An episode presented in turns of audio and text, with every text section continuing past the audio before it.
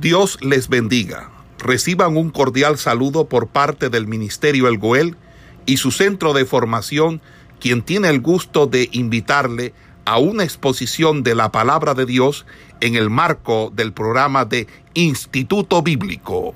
Y hay al lugar, al lugar del altar que había hecho allí, antes se invocó allí Abraham el nombre de Jehová. También Lot, que andaba con Abraham, tenía ovejas, vacas y tiendas, y la tierra no era suficiente para que habitasen juntos, pues sus posesiones eran muchas y no podían morar en un mismo lugar. Y hubo contienda entre los pastores del ganado de Abraham y los pastores del ganado de Lot, y el cananeo y el fereceo habitaban entonces en la tierra. Entonces Abraham dijo a Lot, no haya ahora altercado entre nosotros dos, entre mis pastores y los tuyos, porque somos hermanos. No está toda la tierra delante de ti. Yo te ruego que te partes de mí. Si fueres a la mano izquierda, yo iré a la derecha, y si tú a la derecha, yo iré a la izquierda. Entonces quedamos por allí.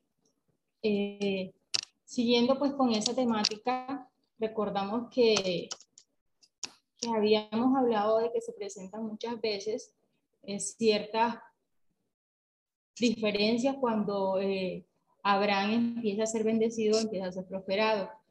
Entonces, Abraham como ese hombre de fe debió haber visto claramente pues, que los representantes de Dios no deben estar peleando entre sí. Abraham tomó una decisión basado en la fe en Dios para resolver el problema y mantener pues la paz que él y Lot tenían. Entonces había que hacer, hubo que hacer una separación. Dado de que dice la palabra que la tierra no era suficiente para que ellos habitasen. Entonces, Abraham era el mayor como tal y la cabeza de la casa. Como tal, él tenía el derecho a escoger la tierra que prefería. Pero Abraham se dio ese derecho al otro. Abraham, eh, preparado pues en este caso, eh, fue preparado a, través de su fe para renunciar a esas ventajas materiales y mantener pues las cosas de, de valor espiritual. En este sentido, eh, podemos ver de que él le dice a su sobrino eh, de que desea que no haya altercado entre ellos dos y mucho menos entre sus pastores y los de él. Entonces, es Lot quien toma la decisión de ir hacia un lado. En este caso, Lot, poco a poco, dice que alzó los ojos y vio toda la llanura del Jordán, que toda ella era de riego como el huerto de Jehová como la tierra de Egipto en la dirección de Soar, antes que destruyese Jehová a Sodoma y Gomorra. Entonces, la decisión de Lot revela su carácter. Él estaba pues más dominado por el deseo de esas ventajas materiales y por lo tanto basó su decisión en lo que él podía ver.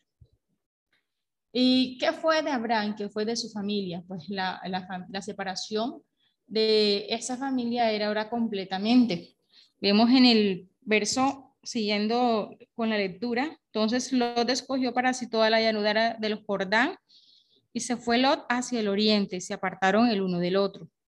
Abraham acampó en la tierra de Canaán en tanto que Lot habitó en las ciudades de la llanura y fue poniendo sus tiendas hasta Sodoma. Mas los hombres de Sodoma eran hombres malos y pecadores contra Jehová en gran manera. Y Jehová dijo a Abraham después que Lot se apartó de él. Sea, aquí podemos ver que esa separación, eh, digamos que fue completamente.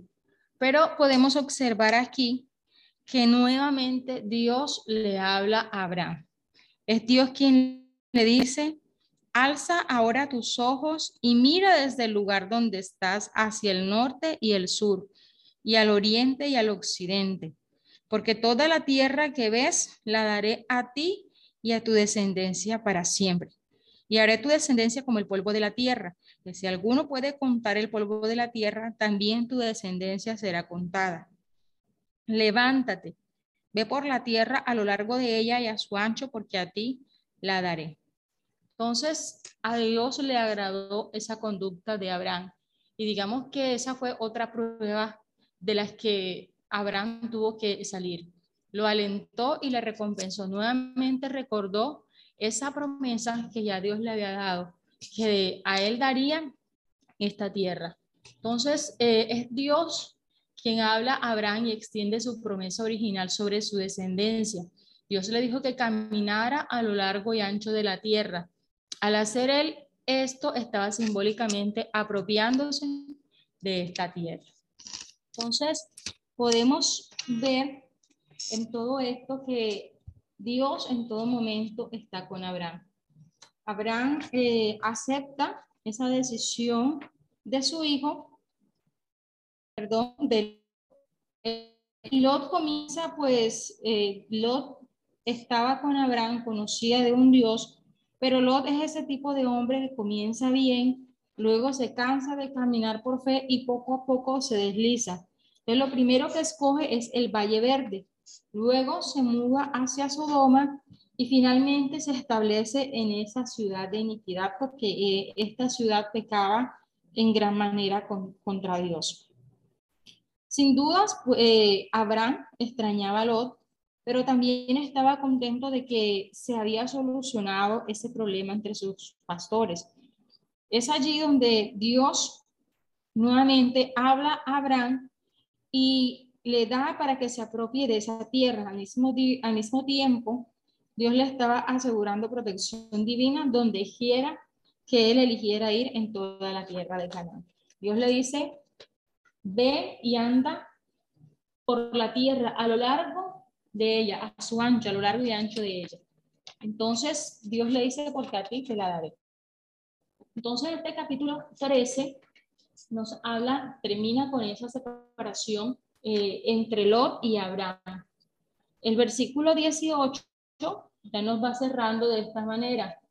Abraham pues removiendo su tienda, vino y moró en el encinar de Manré, que está en Hebrón, y edificó allí altar a Jehová. Entonces, una vez más, vemos cómo Abraham, ese hombre de la fe, levanta altar para el Señor. Eh, cada vez que el Señor le va dando su promesa, Él va estableciendo altares. Y recordemos que este hombre de Dios, este varón, eh, iba levantando altares también como señal de adoración al Dios que él seguía y al Dios que adoraba. Bueno, seguimos entonces eh, con el capítulo 14. Capítulo 14 eh, viene una situación donde recordamos que Lot eligió ir poco a poco, ir yéndose más y más hacia Sodoma. Entonces, el capítulo 14 nos da también un contexto donde vamos a encontrar a unos personajes.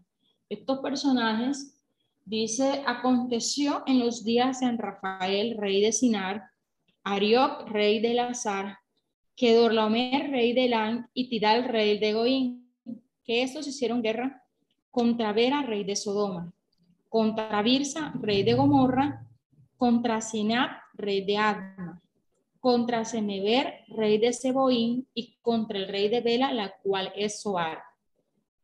Todos estos se juntaron en el valle de Sidín, que es el mar salado. Este mar, salado corresponde a lo que es el mar muerto. Recordemos que este mar, en este mar eh, la salinidad del agua es 10 veces más de la que normalmente tiene el mar. Entonces la, la vida es difícil pues en estos entornos y se le conocía en este tiempo como el mar salado.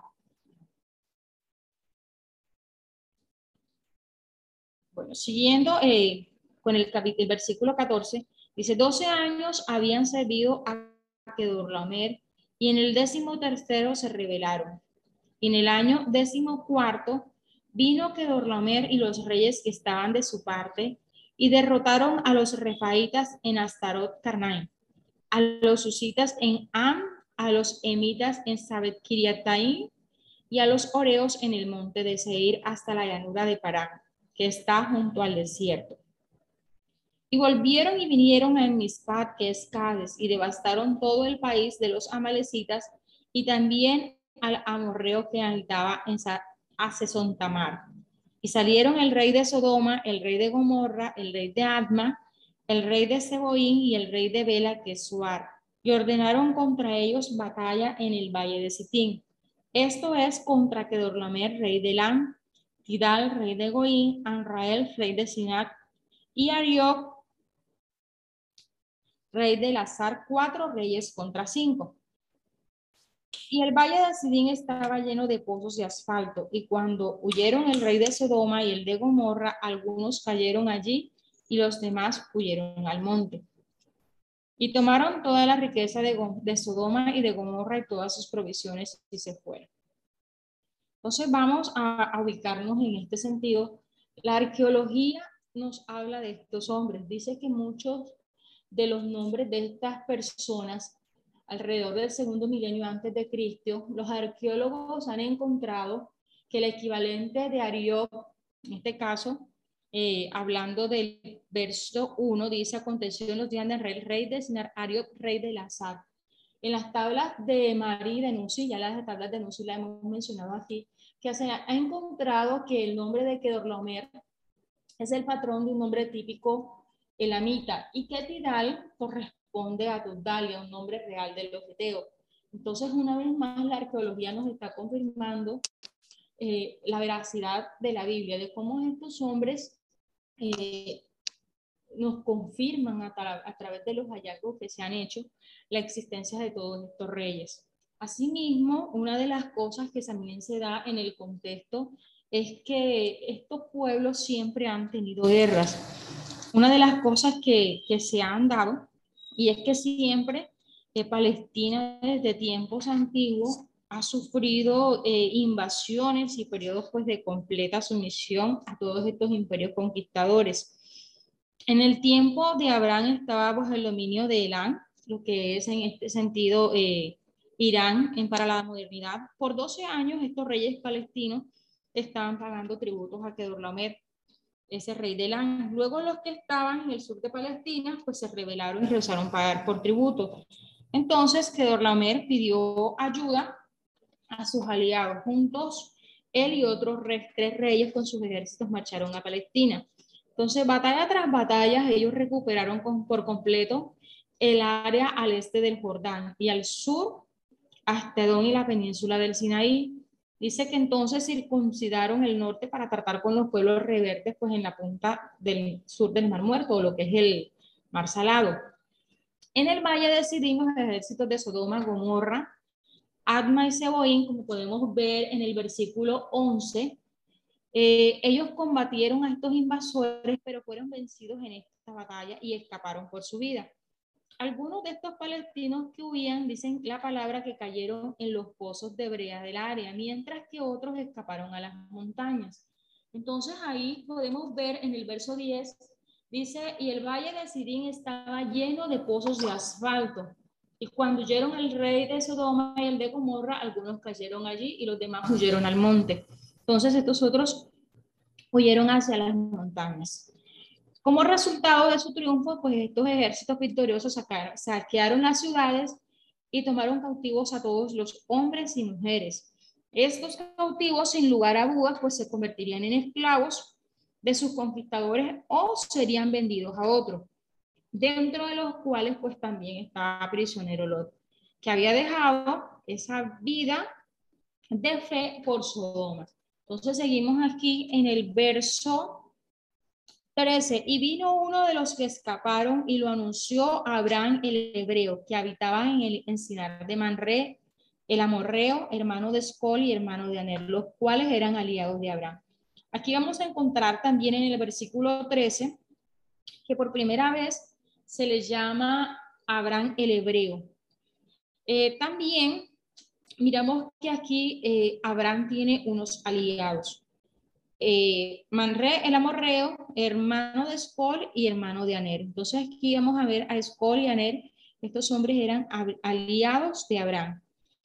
Oyó Abraham que su pariente estaba prisionero y armó a sus criados los nacidos en su casa, 318, y los siguió hasta Dan. Y cayó sobre ellos de noche él y sus siervos y, los, y les atacó y les fue siguiendo hasta Oba al norte de Damasco. Y recobró todos los bienes y también a los sus parientes sus bienes y a las mujeres y a las demás gente. Entonces, vamos a, a mirar aquí diferentes aspectos. Pues primeramente, Abraham escucha las noticias de la batalla y sus resultados de labios de un refugiado. Tal vez el fugitivo esperaba que Abraham hiciera algo para rescatar a su sobrino Lot y a otros cautivos de Sodoma. Pero Lot se había acarreado sus propios problemas. Naturalmente, no se puede hacer estas preguntas. ¿Qué responsabilidad tenía Abraham en rescatar a aquel o a cualquiera de la perversa gente de Sodoma? ¿Acaso no se suponía que Abraham debía mantenerse separado del mundo? En este caso, separado de Lot y de todo lo que estaba aconteciendo. Muchos estudiosos, en este caso McLaren, responde a estos interrogantes. Dice, si los cristianos vivieran apartados del mundo, ¿serían capaces de compadecerse y ayudar al mundo? Entonces, esto también nos lleva a meditar en que nosotros no podemos utilizar la separación como una excusa para detener nuestra bondad hacia los demás. Por el contrario, la persona separada del pecado debe ser la primera en extender una mano de ayuda a aquellos que lo necesitan. Entonces, la rápida acción de Abraham cambia el resultado de la batalla. Algo que podemos ver aquí es que si nosotros vamos unos, unos un capítulo atrás, vamos a encontrar que este Abraham que tuvo eh, miedo de enfrentar o de decir que era el esposo de Sara y tuvo un miedo pues aparente de que, o imaginario, de que en Egipto había peligros, ahora se prepara para atacar a un ejército victorioso. Abraham llama a sus tres aliados para que se le unan. Toma a sus 318 hombres entrenados y por fe se va al rescate de los cautivos. Dice que fueron aproximadamente unos 320 kilómetros desde donde estaban para llegar y hacer un ataque sorpresivo.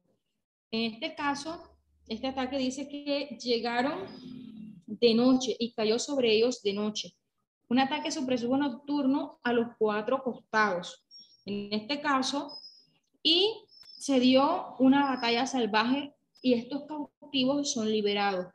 Llenos de pánico, los soldados huyen por su vida mientras dejan atrás todos los bienes del saqueo. Dice el verso 16, recobró todos los bienes y también a los su pariente y a las mujeres y demás gente.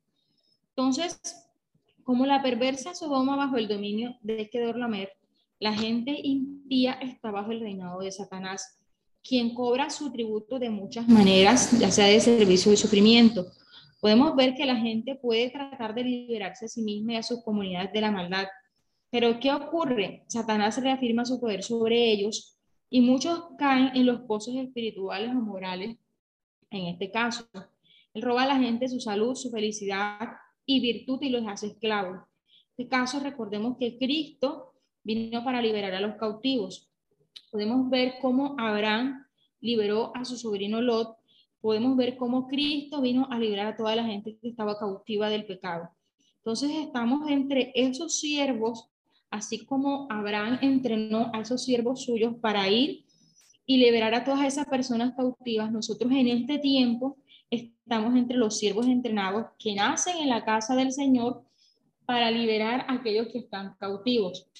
Recordemos en este caso que nuestras armas ya no son las armas de ese tiempo. Nuestras armas, dice la palabra, que no son carnales, sino poderosas en Dios para la destrucción de toda fortaleza. Eso lo vemos en 2 Corintios 10.4. Por esta razón, debemos ser solícitos en, en ir a aquellos que necesitan nuestra ayuda. Entonces, pedirle y rogarle al Señor que nos ayude a proseguir esa misión de rescate donde quiera que Él nos guíe. Entonces, ahí podemos ver de este capítulo 14 cómo habrán libertad Ahora, con, como consecuencia eh, de que ese rescate audaz miramos que vemos a un Abraham, ya no un Abraham con miedo, sino un Abraham que se levanta y que va con un ejército en contra de otros reyes. Cuando vamos al verso 17, aquí hay un personaje que es un personaje que, que digamos que tiene eh, muchos interrogantes.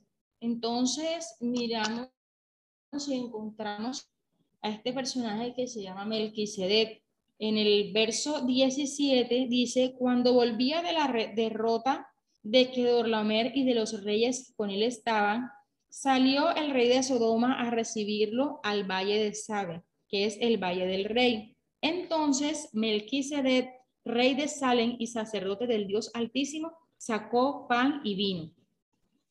Y le bendijo diciendo, bendito sea Abraham del Dios Altísimo, creador de los cielos y de la tierra.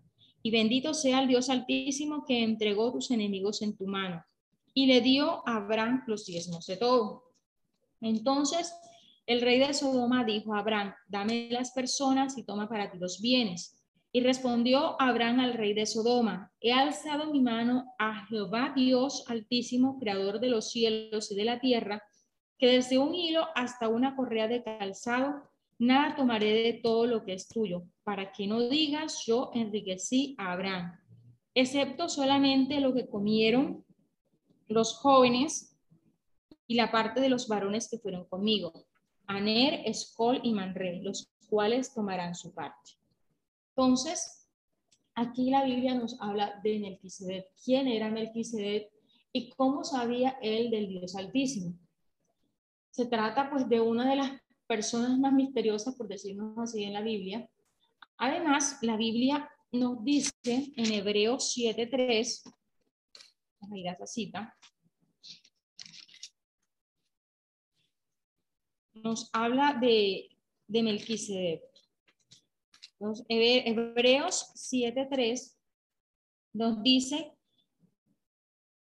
voy a leer desde el versículo 1, el sacerdocio de Melquisedec, porque este Melquisedec, rey de Salem, sacerdote del Dios Altísimo, que salió a recibir a Abraham, que volvía de la derrota de los reyes y le bendijo, a quien asimismo dio a Abraham los diezmos de todo, cuyo nombre significa primeramente Rey de Justicia, y también Rey de Salem, esto es Rey de Paz, sin padre, sin madre, sin genealogía, que ni tiene principio de días ni fin de vida, sino hecho semejante al Hijo de Dios, permanece sacerdote para siempre. Entonces, aquí la Biblia nos está hablando en Hebreos 7.3 de quién es Melquisedec. La Biblia dice que él era como el Hijo de Dios, porque dice semejante. Aquí tenemos que prestar atención en este cuidado. Un semejante, cuando yo comparo a semejante, esos son ya dentro del lenguaje, utilizamos los comparativos. Aquí podemos decir que este semejante a un comparativo, semejante al Hijo de Dios, permanece sacerdote para siempre.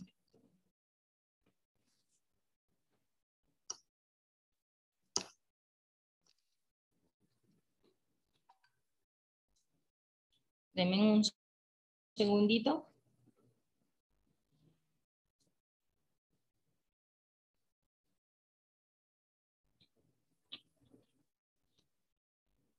Entonces, como sacerdote del Dios Altísimo, Melquisedec bendice a Abraham.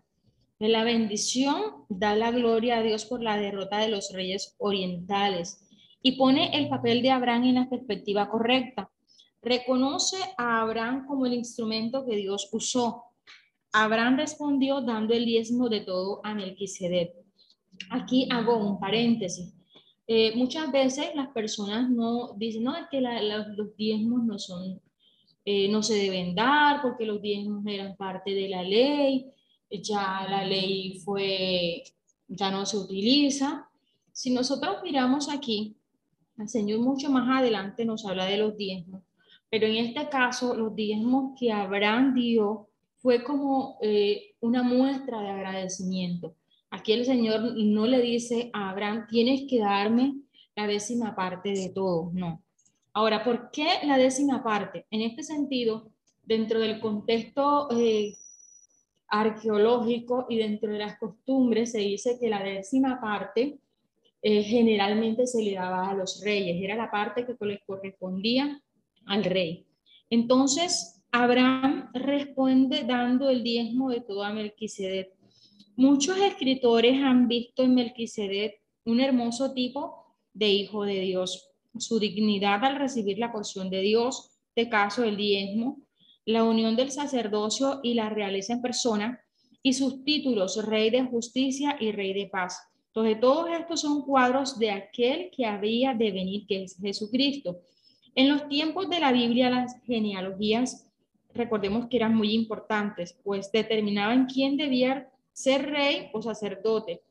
Aunque no existe un registro de quiénes eran los ancestros de Melquisedec, él era sacerdote por el nombramiento de Dios y no por su linaje ancestral. Como no hay un registro de su nacimiento o muerte, él anticipa el eterno sacerdocio de Cristo. Así también, él simplemente aparece una vez en el registro como una figura viva y es dejado solo y para siempre a fin de que permanezca en la mente de los lectores como el sacerdote Melquisedec. En este sentido, él es un cuadro de Jesús, quien ni tiene principio de días ni fin de vida y permanece sacerdote para siempre. Entonces podemos ver en Melquisedec un tipo de Cristo, así como lo dice Hebreos 7 del 1 al 17. Melquisedec bendice a Abraham, eh, este rey de paz que es Salem. Si nosotros nos vamos a, y hacemos una analogía en Cristo, Cristo nos bendice, eso lo podemos ver en Lucas 24, 50. ¿Quién príncipe de paz Podemos ver en Isaías 9:6 y también ese príncipe que da paz en Juan 14:27. Melquisedec, rey de justicia, también vamos a ver en Cristo ese rey, ese justicia nuestra, eso lo vamos a ver en Jeremías 23, 5, 6. Vemos a Melquisedec como ese sacerdote del Dios Altísimo, Vemos a Cristo como ese sumo sacerdote, eso lo vemos en Hebreos 8.1, como ese mediador, también lo vemos en Primera de Timoteo 2.5. Melquisedec sin ninguna genealogía.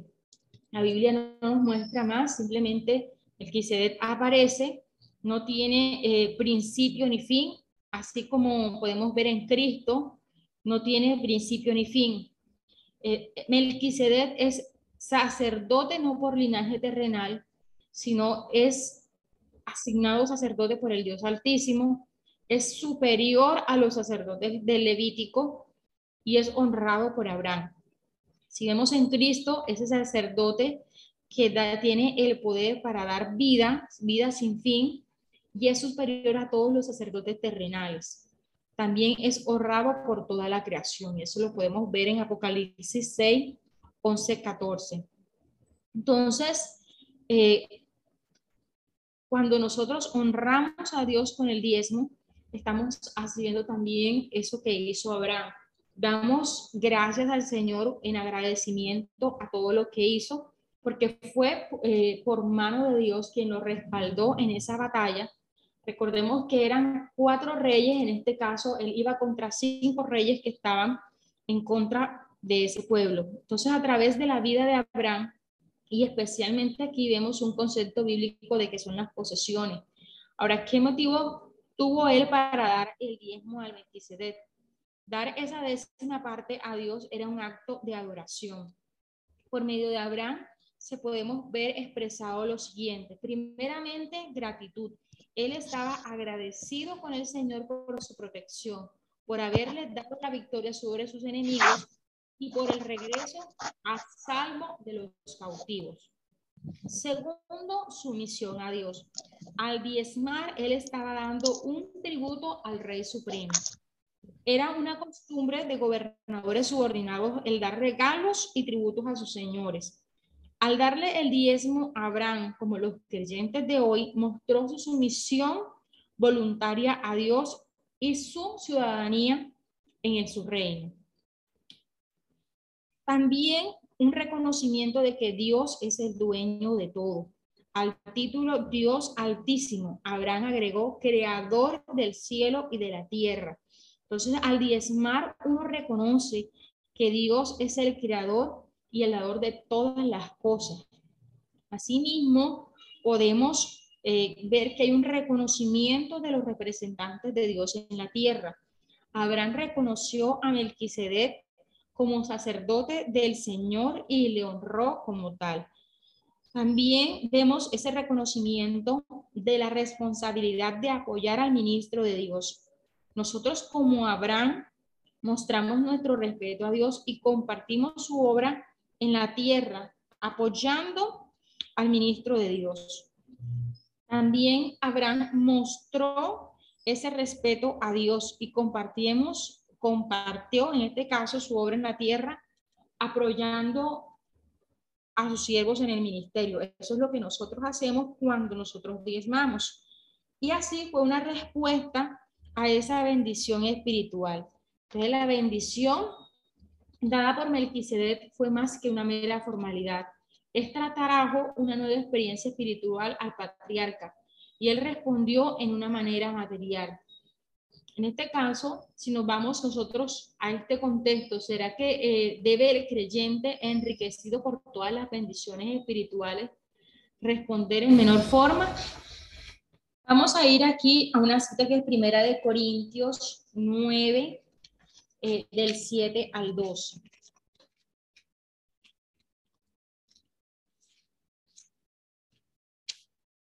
Dice así, ¿quién fue jamás soldado a su propia Pensa. Un segundito. Sí.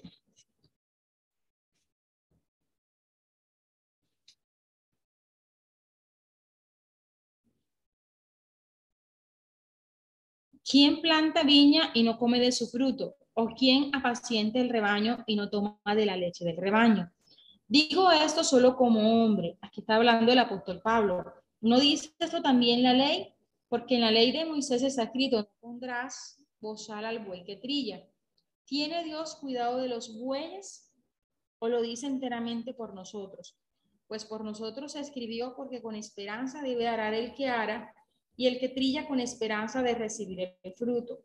Si nosotros sembramos entre vosotros lo espiritual, es gran cosa segaremos de vosotros lo material. Si otros participan de este derecho sobre vosotros, cuanto más nosotros. Pero no hemos usado de este derecho, sino que lo soportamos todo por no poner ningún obstáculo al Evangelio de Cristo. En este caso, aquí dice, ¿debe el creyente enriquecido por todas las bendiciones espirituales responder en menor forma? Cuando nosotros recibimos esas bendiciones de Dios, aquí el apóstol Pablo nos está hablando de los derechos que tiene un apóstol. En este caso, la palabra nos dice que todo obrero es digno de su salario. Eh, dado el lugar donde el Señor me ha colocado en este tiempo, eh, parte de esa obra que se destina de los diezmos, eh, todo eso, pues muchos de los siervos que están en las diferentes sedes, de los que también son misioneros, son, digamos que son ayudados en esta parte donde también dice el apóstol Pablo que tenemos este derecho.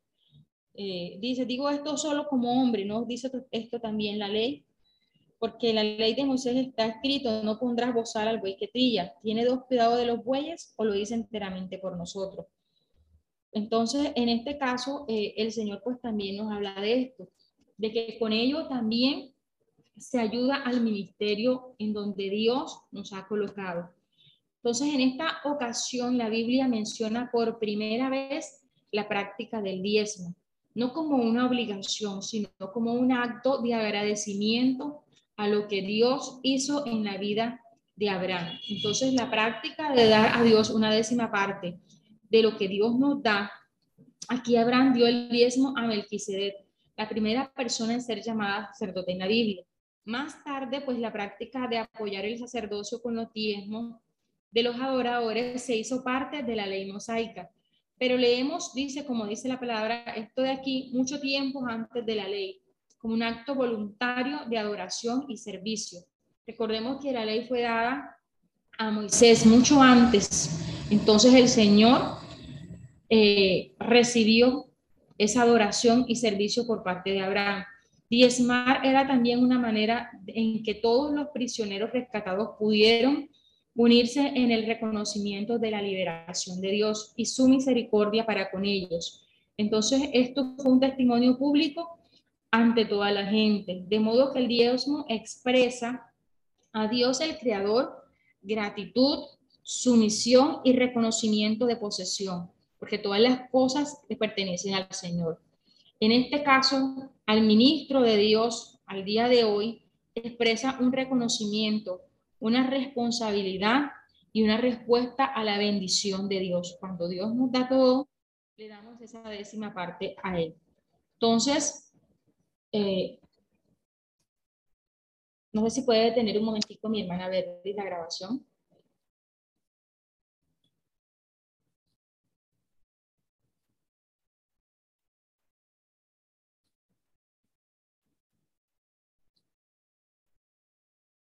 Hasta aquí donde vamos, ¿hay alguna pregunta? ¿O hay alguien que tenga algo que agregar?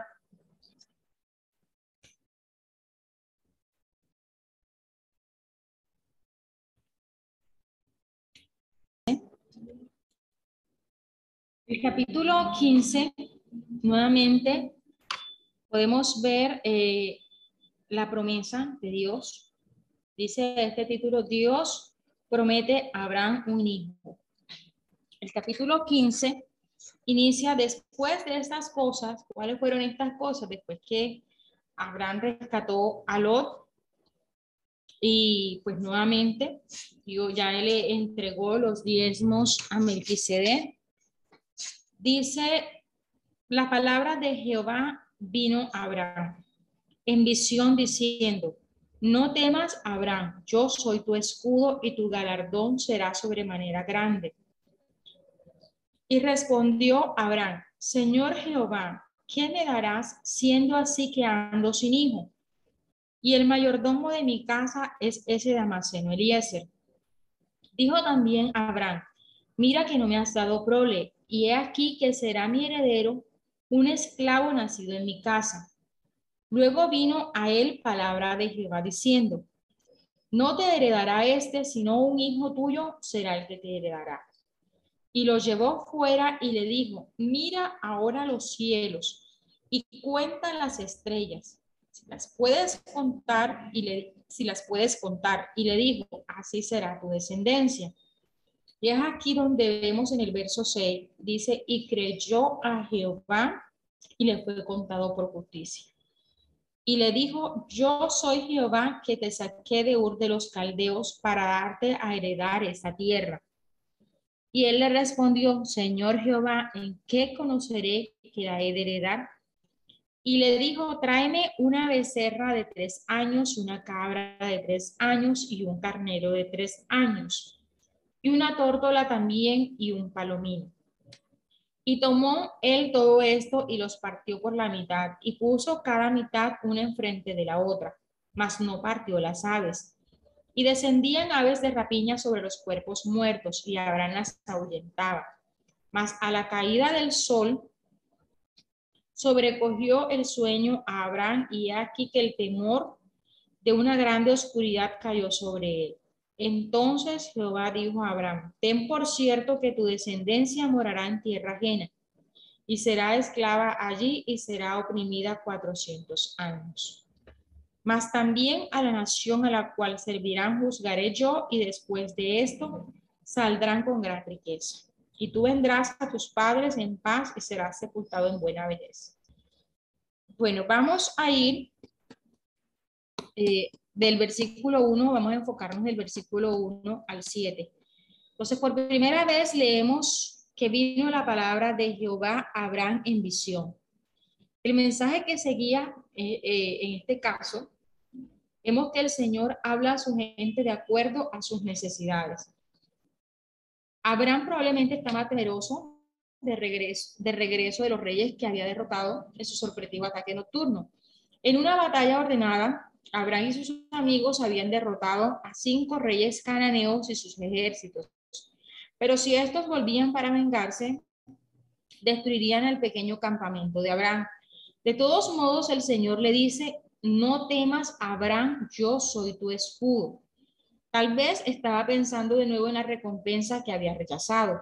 Quizás había sido demasiado generoso. En este punto, sin embargo, el Señor dice, y tu galardón será sobremanera grande. La tierna preocupación del Señor para alentar a su siervo desanimado se destaca en este capítulo. Entonces, con esta visión y esta tranquilizante palabra del Señor, Abraham se sintió libre para hablar al Señor de un problema pues que lo estaba molestando. Y era que él y Sara no tenían hijos. Todo lo que había ganado a través de los años parecía vano para él hasta que tuviera un hijo. No podía entender por qué debía esperar tanto tiempo si sus descendientes iban a heredar la tierra. Entonces, conforme la ley de ese periodo que los arqueólogos encontraron en las tablas de Nusi, una pareja sin hijos podía adoptar a un sirviente como hijo. Este tenía entonces todos los derechos legales como heredero si cuidaba de su amo y le hacía el funeral a su muerte. Ahora Abraham pregunta a Dios si su siervo Eliezer, su mayordomo o administrador, va a ser su heredero. Entonces, en cuanto a esta pregunta de Abraham, eh, ¿muestra fe o, incredulidad? Pues tal vez él se había consolado con las promesas de ese versículo 1, donde Dios le había dado esa promesa. Pero él tenía su corazón fijo en la visión y el llamado original. Con su promesa de la descendencia. Abraham expresa esa gran preocupación esperando que el Señor lo resuelva para, por él. Entonces, con paciencia amorosa, Dios guía a Abraham y dirige la atención a los cielos estrellados. Él repite la promesa anterior de mucha descendencia, pero ya en una manera más gloriosa. Dios le había prometido que ellos serían como el polvo de la tierra Ahora él compara con los innumerables estrellas que brillan en el cielo claro. En este caso, llama a Abraham y le dice, si puedes contar las estrellas, así será tu descendencia. No se parece que al contemplar Abraham, ese patriarca, las solemnes profundidades, la inmensidad y paz del cielo firme, parece ayudarlo a levantarse por encima de esos estrechos límites y el constante cambio de la tierra y hay una gran confianza en su alma. Es así donde Abraham, en verso 6 podemos ver que dice, creyó a Jehová y le fue contado por justicia. Entonces, este es uno de los versículos más significativos de la palabra, donde se declara por primera vez la doctrina básica de la justificación por la fe. Es a esta declaración que Pablo apunta con la base histórica de esta enseñanza. Vamos a mirar en Romanos 4, del 1 al 25 y de Galatas 3, del 6 al 9. Entonces, si buscáramos a Abraham por su conducta en Egipto, diríamos que no era una persona totalmente justa, pero Dios lo perdonó. Él miró la fe de Abraham y la aceptó como la completa conformidad a la voluntad de Dios. Dios contó a Abraham como justo, que es recto ante sus ojos y por lo tanto aceptado con él sobre la confianza del patriarca. Ahora, ¿qué es la justicia? Rectitud, liberación de esa culpa, de, eh, liberación del pecado o esa bondad medida por los principios de Dios. ¿Qué es la justificación? Es ese acto de hacer justo, aquello que quitando la culpa y nos da una nueva posición recta ante Dios. Entonces, de la misma manera, quien quiera que ponga su confianza en Dios y en Jesucristo, su Hijo, es aceptado como justo. Entonces, cuando nosotros creemos en Dios, es donde nosotros somos contados por justicia, somos justificados por esa fe en el Señor. Y es en esa transacción donde la justicia de Dios viene a ser nuestra justicia. Nuestros pecados son perdonados y el Espíritu Santo vive en nosotros para unirnos con Cristo. Así como Abraham fue contado justo por la fe, mucho antes de la ley mosaica o de la circuncisión, el creyente en Cristo es justificado por la fe sin cumplir las obras de la ley o las ceremonias de la iglesia. Entonces, ¿qué clase de fe tenía Abraham? Era más que estar en armonía intelectual con la verdad. Este, muchos estudiosos dicen que la palabra traducida creyó libremente significa mantenerse uno mismo apoyado en algo. Entonces, Abraham se apoyó en Dios, confió en él completamente y dependió para el cumplimiento de lo que él había prometido.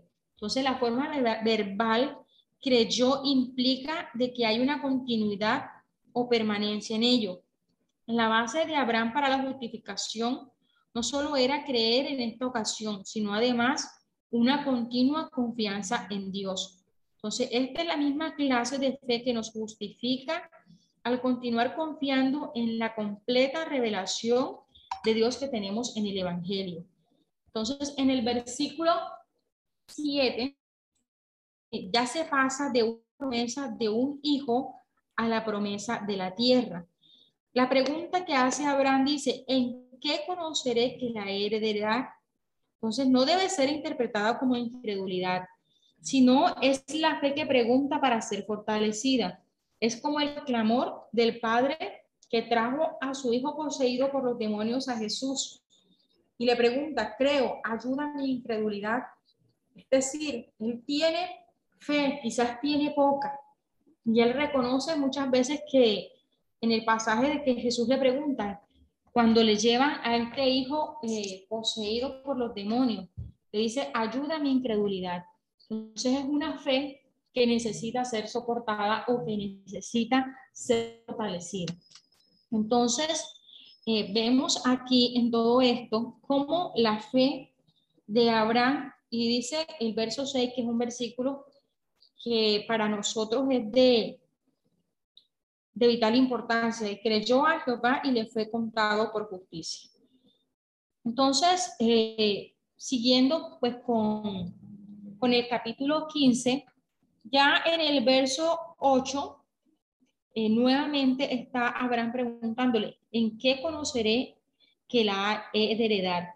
Dios responde a esta pregunta diciéndole que tomara los animales listos para hacer un pacto formal. La conversación de los versículos 1-8, si podemos ver en esta visión, Dios tiene una conversación con Abraham.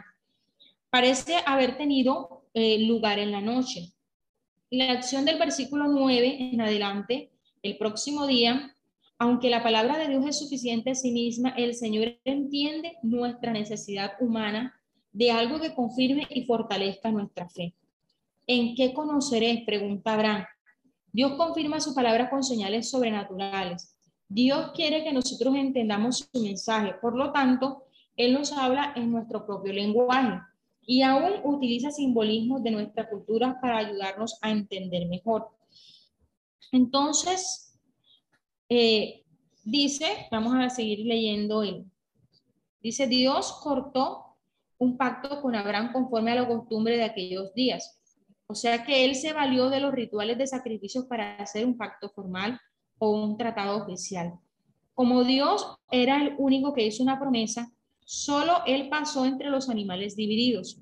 La presencia de Dios fue vista en la antorcha de fuego y el horno humeante. Dios había tomado la iniciativa de prometer la tierra a Abraham y él se encargaría de las condiciones para que ello sucediera. Entonces, vamos aquí, eh, seguimos con el verso 14-15. Dice, más también a la nación a la cual servirán juzgaré yo y después de esto saldrán con gran riqueza. Y en la y tú vendrás a tus padres en paz y serás sepultado en buena vejez. Dices, y en la cuarta generación volverán acá porque aún no ha llegado a su colmo la maldad del amorreo hasta aquí. Y sucedió que puesto el sol y ya oscurecido, ya aquí vamos a ver Dios actuando con él en cuanto a los, a los sacrificios que estaban eh, colocados por Abraham. Y sucedió que puesto el sol y ya oscurecido, se veía un horno humeando y una antorcha de fuego que pasaba por entre los animales divididos. En aquel día hizo Jehová un pacto con Abraham diciendo a tu descendencia de esa tierra, desde el río de Egipto hasta el río grande, el río Éufrates, la tierra de los ceneos, los ceneseos, los cadmoneos, los eteos, los pereceos, los refaitas, los amorreos, los cananeos, los jereseos y los jebuseos. Esto lo podemos ver más adelante, cuando Josué empieza a tomar la tierra que Dios le había dado y a todos los pueblos que tuvo que enfrentar. Bueno, hasta aquí vamos a llegar por el día de hoy. No sé si tienen alguna pregunta hasta aquí, hasta dónde vamos. Esperamos que este estudio haya sido de bendición para su vida y ministerio. A Dios sea la gloria. Este es el Ministerio El Goel, vidas transformadas para cumplir el propósito de Dios.